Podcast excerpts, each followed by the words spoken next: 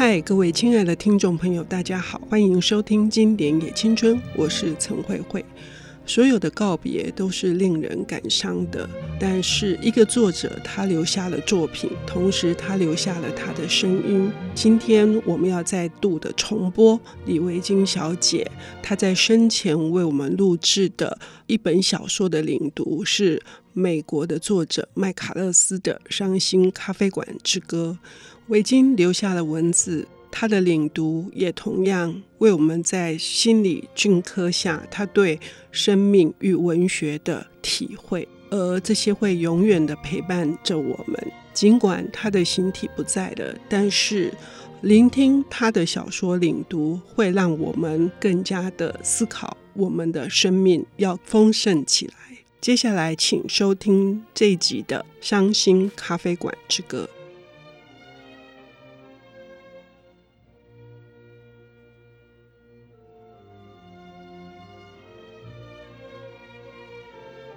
各位亲爱的听众朋友，大家好，这里是 IC 之音主科广播 FM 九七点五。您现在收听的节目是《经典也青春》，每周四的上午八点十五到八点四十五首播，每周日的下午两点到两点半重播。我是陈慧慧，非常高兴再度在空中跟大家谈一本经典的书。今天我们再度的邀请到上个礼拜的领读人、小说家李维菁。维菁好，大家好，慧慧好。呃，我已经呃上个礼拜给我们留下了悬念哈，不知道大家是不是去读了他所介绍的这个麦卡勒斯的呃《新世寂寞的猎手》这一本书。呃，今天同样也是要呃同一个作家的作品，嗯，呃，《新世寂寞的猎手》是麦卡勒斯的处女作，二十三岁就惊动了整个文坛。维菁，你也是早慧型的作家。万寿，我们上周有聊到是呃，我对于你描写黑熊的那一段，我一直心里一直都是痛着的。嗯、但是我对于维菁最深的一个印象是，有一次的讲座之后，哦、呃，我们一起跟另外一个朋友在一个呃小酒馆里面放松聊天。那我讲到我的猫。我只讲到一句话说，呃，宠物的沟通是说了一句说，我知道这一家人里面是妈妈是最爱我的，妈妈当然就是我了。结果我这对面的李维金小姐，她就泪流成河，而且是非常自然的，而且是非常安静的，是那种安静的流泪，让我非常的不知所措。所以呢，我实在不明白他为什么要在《生活是甜蜜》里面。安排了这么多，我觉得看起来是残忍或残酷的景象，嗯嗯、是要对照他内心里面真正的情谊跟温柔吗？你你要不要先跟我们讲一下这个？这位慧慧主持人真是太过犀利了，问了我没有想过的事，是吗？嗯，好像写到那个地方，就自然变成那样子的。现实生活里面的我，就是很容易。很心软啊，很容易动感情啊，很容易掉眼泪啊。但是不知道为什么写小说的那个我，好像就变成残忍的，好像就换人似的。但是黑熊，黑熊其实是一只狗，呃，在里面是一个艺术家的狗。那他艺术家对他做了比较残暴的事情，比较残忍的事情。人跟狗和人跟猫的互动其实是有一点不一样哦，特别是我觉得男人跟狗之间。是有一种权力依附关系的，跟人养猫的那种比较少权力位接的依附关系是不太一样的。我可能是想要用这种方式或这个象征来谈艺术创作者、艺术家的伴侣，还有那些艺术行政者之间的那一种，既混杂着类似爱情的纠缠，却又有。非常鲜明的阶级关系的互动，嗯嗯，对我我我那个时候出发点其实就是这样子，所以是拿狗，是拿追日啊，狗追着人，人追着前面的伸手可及却永永远追不到的太阳的这个象征来做，嗯，就不小心写的稍微嗯、血流成河一点。呃，这个追寻或者追求的这个概念，呃，我觉得在整本小说里面用非常非常好的手法展现出我们的急迫以及我们的困窘。呃，我不知道，就是说你在我们今天要领读的这本麦卡勒斯的《伤心咖啡馆之歌》里面。你觉得他也碰触到同样的主题吗？我为什么会从生活是甜蜜开始谈起？就是说我难免会觉得两位的犀利跟那个洞察的那种冷静，呃，是相同的。我看《伤心咖啡馆之歌》的时候，不舒服的程度超过我读《心是孤独的猎手》。嗯。可是上次我们聊过，就是后来的偏爱。我记得我说我比较喜欢《心是孤独的猎手》，嗯，就是我们上周谈的那一本书。慧慧，您好像是比较喜欢《伤心咖啡馆之歌》吗？对，还有另外一本是《金色眼睛的印象》，嗯，台湾没有这个版本。嗯，嗯同样是机灵之人啊，呃，同样是为了孤单而寻找类似爱情的东西，但是因为情感的牵系却。见识到人性的丑恶跟权力依附不对等的关系，这些东西是在《伤心咖啡馆这个》里面最为鲜明的，比《心是孤独的猎手》嗯。更清楚、更明白而丑陋的。对，我刚刚就是记下了这个权力依附关系，就是说在爱情里面，因为《伤心咖啡馆之歌》严格来讲是一本三角恋情的，三角恋情的，但是里面的那个权力之间的抗衡，还有、嗯、呃那种莫名理由的依附，嗯、我觉得写得淋漓透彻。对，套句是那个爱丢。卡惨戏是是是这样讲吗？对，这个故事其实也就是也是同样在一个南方的小镇里面，嗯、一个非常小、非常荒凉的小镇里面。故事的一开头告诉你，有一家摇摇欲坠的老旧咖啡厅，门跟窗都被木板钉死了，然后小镇都鬼鬼的，人也怪怪的，灰灰的，没有生气。那个被钉死的咖啡厅楼上呢，有一个半掩的窗户，常常会露出一个怪女人，这样看一下又缩回去，看一下又缩回去。刚看到这里的时候，我还以为就是要写鬼故事呢，后来不是，是一个在感情上受了伤的女生，自此就把自己的心关了起来，在里面偶尔对外张望一下，不打算出来，也不让人进去的一个象征。嗯啊，是这个受了创伤的女人的象征啊，也是。一个孤独的小镇的象征，嗯，就是一个孤单的心啊，嗯。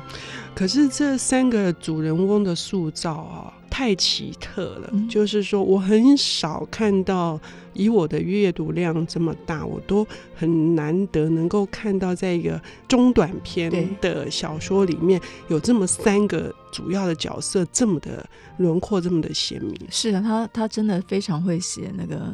人的角色塑造，他几乎每一个角色你都觉得活在面前，很戏剧性。除了我们刚刚提到的这个呃咖啡馆的老板，她是个女生，她叫艾米莉亚小姐。这个艾米莉亚小姐是这个小镇上的有钱人，平常精明能干、凶悍，皮肤黑、个子高，没有人能够占到她便宜的。她的喜欢什么呢？她喜欢赚钱，喜欢做事业。她放款做点高利贷，又做酒的生意。还可以投资这个投资那个，那人生的快乐就是数钱吧，嗯，呃，强硬。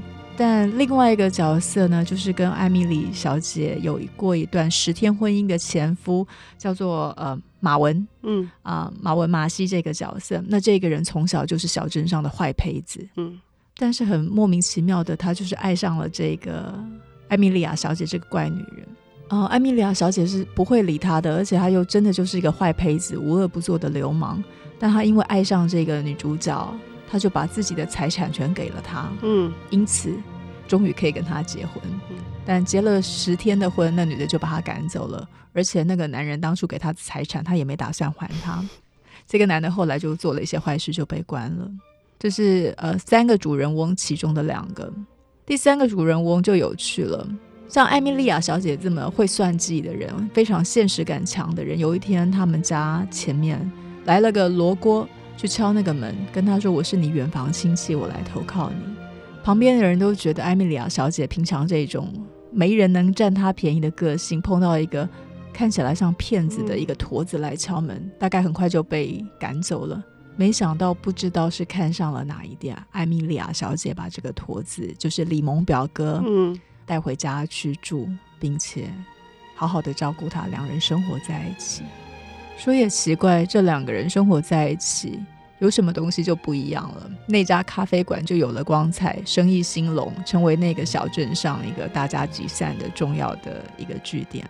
那就活过来了吧？小镇最光彩的时候就开始了。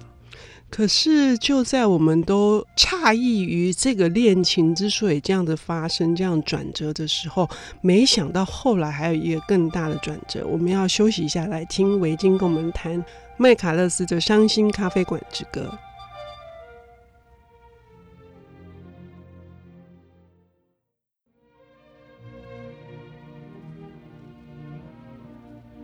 欢迎回到 IC 知音主科广播 FM 九七点五。您现在收听的节目是《经典也青春》。呃，我们今天邀请到的领读人是李维京小姐。刚刚上半段我们谈到了一个荒凉的南方小镇，出现了三个奇特的人物，他们之间就是我追你追不到，你追我追不到，然后三个追来追去。可是呢，令人跌破眼镜的是，身高一百八十几公分的、健壮如牛的、哈不依赖男人的这个艾米莉亚小姐，她居然看上了，或者是爱上了，或者是真的是迷恋上了这个来路不明的这个罗锅驼子李蒙表哥，而且那个爱真的是非常纯洁的爱，爱就这样发生了。对，有趣的是，当艾米莉亚小姐看上了这个驼子，并且一起生活，让那个咖啡馆发亮之后，那个曾经跟艾米莉亚小姐结过十天婚的前夫坏胚子马文跑回来了。他跑回这个小镇之后，驼子一眼就爱上他了。所以现在的状况就变成，艾米莉亚小姐爱着驼子，驼子爱着前夫马文，马文还怀恨着。不知道是新仇旧恨还是爱恨交杂的，他的前妻艾米莉亚小姐就转成一圈了，这个样子。嗯，可是我觉得麦卡勒斯在处理，表面上看起来，这是我的理解。我就从很久以前，十多年前看他的书，一再的重读之后，我感觉他们表达的不是男女之间的爱，而是一种。我们在上一次讲的，对于孤独的心灵，渴望有一个依托的那种，嗯嗯，我觉得是那样子的。但你会找谁来做你心灵的依托呢？嗯，那种奇怪的闪过去就离不开的迷恋跟执着，嗯，的确也不是很像我们现在理解的爱情的定义。可是那种牵扯、那种执着或迷恋放不下，像。艾米莉亚小姐对驼子那样子，像驼子看到艾米莉亚的前夫就不可自拔的，几乎是丑态百出的跟着人家的那种那种感觉。哦，对，我们刚刚还忘了讲，她的艾米莉亚小姐的前夫是一个帅哥啊，对，英俊无与伦比，而且是是一个弃儿，就是说他从小的时候是被父母给抛弃的。嗯嗯呃，这里也也是题外话，就是我还是想谈一谈，就是因为它是南方文学，所以我们上回有提到说会讲到种族的这个问题嘛，嗯、就是里面有一段非常非常小的地方，我觉得麦卡勒斯处理的很好，就是说这些白人的弃儿是绝对不可能见死的，对，饿死不可能见死不救的，嗯、他就淡淡的提到了这一句话，于是乎。这个马文，他就是这样子很帅气的长成的。刚刚慧慧那句话的意思就是，如果你是黑人的妻儿，你是一个黑人的孤儿，落在路上的话，你可能会死的，因为不会有人帮你。但因为你是白人不要的小孩，白人还会帮你，不会帮黑人的。嗯，嗯，所以呃，很短的一个故事里面，它呈现的。爱情，它其实也呈现了一些南方里面深刻存在的问题，包括艾米莉亚小姐是一个有钱人跟穷人之间的遭遇，因为罗锅它等于是一个对啊，不知哪来的脏兮兮的、穷途末路的一个，可能是骗子，也可能是表哥，从来不知道。嗯嗯。嗯。可是因为这样子的一个大逆转之后，我们还是要卖个关子，我们不能说 不能讲 结结尾。我们希望听众朋友能够有兴趣的话，看很短的这个。我有时候也在猜想说，哎，是朱少林的那本《伤心咖啡馆之歌》，哦，就几乎是同样的名字。是是是有受到这本书的哪些的启发吗？好像也没有，没有吧？完全没有哈。但我看这书的时候。那天又听听您跟那个大哥讲，我觉得很有意思。是麦卡勒斯这位作家本人，也就是那一种只要一迷恋上或喜欢上哪个人，就像疯了一样的执着不放过的那种人格特质吧，真的很有意思。想到他自己本身的婚姻或者他的感情经历，好像也就是《伤心咖啡馆之歌》里面。所描写的那样，我一旦对什么心动，嗯、一旦我的内在被什么东西触动，他是没有办法放手，十分疯狂的那一种人，嗯、飞蛾扑火一样的。嗯嗯，是全心全意的奉献跟付出的，他是这样子的。应该是追求吧？有没有付出？我不知道。嗯、譬如说，她的丈夫，呃，就是 Reeves McCullers，应该是在她二十岁的时候跟她结婚，那也是个作家。啊，以前当过军人，她的丈夫跟她结婚之后，呃，麦卡勒斯还当然会常常迷恋上这个那个的，那未必是就是容易迷恋一个一个人或一个事物，是一个人格特质，是一种性格吧。那她的丈夫好像是有一点躁郁症，我记得后来就是他们约她去，呃，她的丈夫跟她去巴黎，她的丈夫很痛苦，跟她说：“我们一起自杀吧。”啊，她、呃、的丈夫后来真的自杀了。嗯，可是麦卡勒斯他是一个从小就全身是病的人，没有人能够期待他活很久。他包括瘫痪，可是他的身体才是一个呃生命有限的人，他却充满求生的意志、爱的能量。他跑回美国，他不想死，可是她的丈夫自杀了。这个中间就可以看到麦卡勒斯这个作家他的生命力量，嗯，或他意志多么的蛮横。多么的强大的那个能量，嗯，不断的创作，然后甚至他的作品还改编成舞台剧，哈、嗯，一直尝试在他这种很微弱的生命气息里面，还要注入更多更多的呃能量出来。我觉得在整个麦卡勒斯描述的他的文学作品里面，或许是因为我一直有感受到那个力量，力量，所以我。不会觉得那么绝望，我没有回到 原来的。哦、对，这样说是对啊，对啊，对啊，我没有兜到原来的，没有屈服。所以很有趣的就是，我们读文学作品，作家从来不是要指引我们道路，嗯、作家他只是呈现，他呈现了所有我们生命的难题，然后让我们自己呃有，我们有增加我们的感受力。上一集我已经有提到的这一点，就是对于艺术或音乐的文学的那种感受，我觉得是真的是老天爷赋予的很重要的礼物。其实作品或者是任何形式的作品，戏剧、音乐、电影、文学，嗯，都一样。美妙的是提问的过程，嗯，而答案通常就是问题，嗯，嗯，问题也就是答案，嗯，嗯这个变动的过程让人觉得好像有什么有什么东西有什么可能性可以存在。人生不只是说上班下班，或人生不只是朝九晚五而已。嗯，如果这样看的话，从麦卡勒斯他。丰富精彩却短暂多病的一生，应该是最最典型的例子吧。嗯，这一点真的是他觉得，我觉得值得致敬的，因为二十九岁就瘫痪，嗯，然后到五十岁之间还不断的创作，不错。嗯，他有一个女艺术家，墨西哥女艺术家 Frida Kahlo 也是这样子的一个女性，非常蛮横。对于爱情的执着，对于艺术的执着，也是在她有限的从小就因为出车祸瘫痪的状况之下，创造出那么多精彩的杰作。嗯，呃，读麦卡勒斯的时候，我也想起这位女艺术家。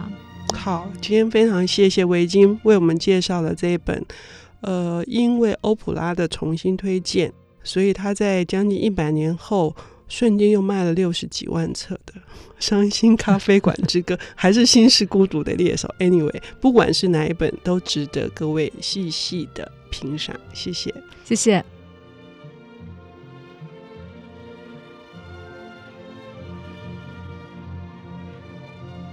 本节目由 IC 之音与瑞木读墨电子书联合制播，经典也青春与您分享跨越时空的智慧想念。